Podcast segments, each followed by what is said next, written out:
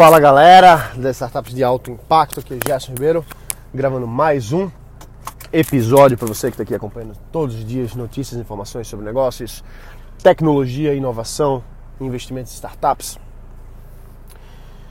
E bom, eu venho, venho falando muito com vocês aqui sobre a importância de ter uma equipe, a importância de encontrar pessoas engajadas. Isso, perdão. Isso é isso é muito importante, né? Eu, eu falo muito em todos os lugares que eu vou, sempre quando a gente tá tô abordando os maiores, as maiores necessidades de quem está criando uma startup, quem está perguntando assim, pô, Jéssica, como é que eu faço e tal. Sempre vem aquela, ah, mas eu não tenho equipe, eu não tenho sócio, eu não tenho desenvolvedores, eu não tenho capital humano, né? Assim, não, não posso contratar e por aí vai. Então, eu acredito muito no. Tem uma palavra em inglês que é o hustler, né? Hustling. Ou seja, esse significado aí quer dizer que é você dar o gás, é você trabalhar, é você fazer acontecer, assim, se esforçar de verdade para dar certo, né? Principalmente é, nos nossos negócios, só depende da gente, não, não tem outra, não tem desculpa, né? Se o negócio não tá, não tá indo para frente, é você, sou eu, é, enfim, somos nós, né? Que estamos é, aquém do que a gente poderia estar tá fazendo. Então, claro que não é óbvio, que não é fácil, que não é imediato você construir uma equipe. Claro que não. A menos que você já esteja começando o negócio com outros sócios ou com, alguma, ou com algum capital para começar, maravilha. Mas eu falo muito para quem está começando no modelo startup mesmo, que é mesmo que você tenha grana para começar, que você use o mínimo possível, né? Que você sempre esteja sempre muito enxuto no seu negócio. Então às vezes demora um pouco para você conseguir trazer pessoas para dentro. E aí vem aquela, pô, onde é que eu vou encontrar essas pessoas? E o que eu posso dizer para você é o seguinte: tem muita gente boa, muita gente boa em todos os níveis, em todas as, em todas as áreas que estão loucas para começar a se engajar em algum projeto. Você pega um pessoal mais novo que está assim começando, que está doido para colocar sua inteligência, para se colocar à prova, para construir, para realizar. O pessoal trabalha até de graça, de verdade. O pessoal trabalha até de graça. Não é à toa que tem tanta gente por aí que, que tá com essa mentalidade mesmo, assim, de, de, de se testar, de aprender, valorizando muito a, o aprendizado. Então a gente tem opções como dono de empresa, como, como é, criador de startup, a gente tem opções, a gente tem. Não pode se limitar das coisas que a gente conhece e dizer que não, não dá, não tem.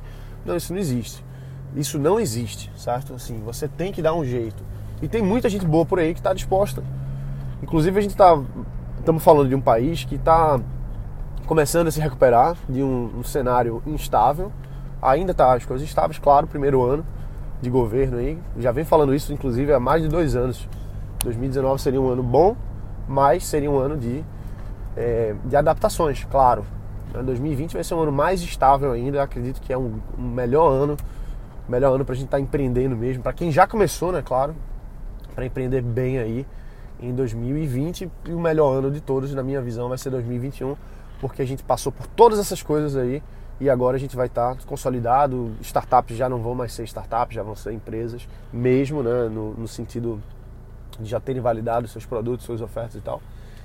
E aí a gente crescer. Então, nesse momento ainda, tem muita gente boa, que muito capacitada, enfim, que está disposta a trabalhar até ganhando menos do que o normal, do que deveria.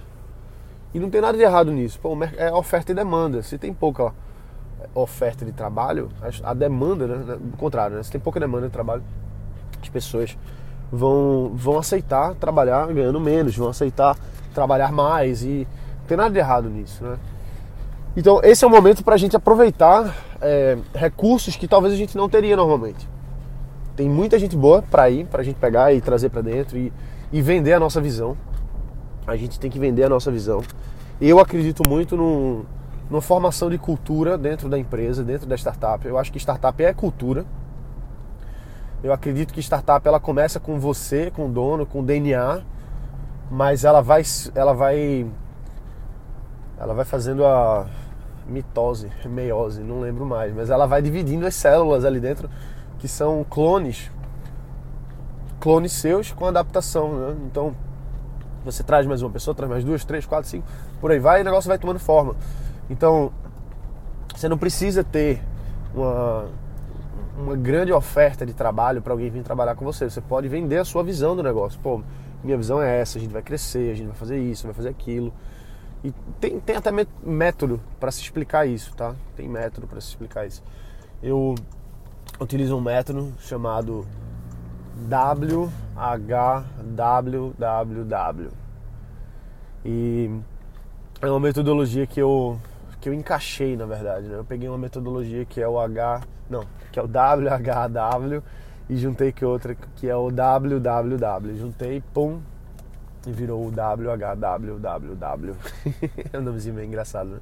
Mas enfim, então essa metodologia é, é uma forma de você explicar para as pessoas, de você conquistar as pessoas da sua visão, do seu propósito, mostrando para ela por que, que vale a pena para ela, mostrando para ela tudo que, que faz sentido aí, e você acaba ganhando grandes parceiros, pessoas que ficam anos com você ou até muito mais, né? Então, as pessoas elas não elas não compram, de verdade, elas não compram o quanto elas vão ganhar no negócio. A maioria das vezes, se você está encontrando as pessoas certas para entrar no seu negócio, ela não vai entrar pela grana.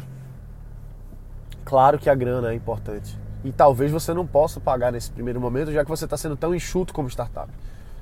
Ou você pode, vai pagar um valor super, super mais em conta e tal, mas não importa. Mas se você vendeu a sua, o, seu, o seu propósito, a sua visão do negócio, não estou dizendo a ideia do produto não, certo? Não estou dizendo o aplicativo, software, plataforma, não é isso. Eu estou falando a visão do negócio. O que, é que esse negócio vai ser daqui a 10 anos? O que, é que esse negócio vai ser daqui a 20 anos? Então, quando você vende essa visão da forma certa, você e apresentando para as pessoas certas, claro, você tá, tá trazendo para dentro pessoas que talvez vão passar muitos anos com você e muito felizes. E você vai saber que você encontrou a pessoa certa e que a mensagem foi, foi entendida quando você estiver explicando para ela, você olhar no olho e você a, o brilho. Isso já é engraçado, acontece sempre. Sempre, sempre, sempre. Quando eu fui contratar a Mari, que passou muitos anos comigo, é, hoje ela tem a própria empresa dela, tal, tá crescendo aí, bem legal. Mas quando eu fui contratar ela para ser estagiária, estagiária, velho, lá atrás. E aí eu expliquei para ela, eu lembro que a gente tava na sala de reunião, eu sentei assim e tal, eu comecei a explicar. E aí eu falei da visão, eu falei do propósito, eu falei do que, que a gente queria fazer. Naquele momento, e isso foi, isso é ensaiado. Não foi à toa, não foi uma conversa que acabou chegando nisso, foi ensaiado. Toda, toda pessoa sempre apresenta assim. E quando eu apresentei o negócio, para ela ali, o olho dela brilhou. Eu disse: É essa aqui. É essa que a gente vai contratar. Porque o olho brilhou, ela se engajou, ela acreditou. E de fato, passou anos e anos com a gente aí. Então, e, e tá até hoje, né? Super parceira. Enfim. Então a gente tem que encontrar pessoas que se engajem, não é difícil de encontrar, basta você saber procurar os lugares certos, apresentar o seu propósito, a sua visão do jeito certo. Beleza? Vou ficar por aqui, agora eu vou abastecer o carro, depois a gente se fala, beleza? Valeu, galera. Um abraço, bota pra quebrar e valeu.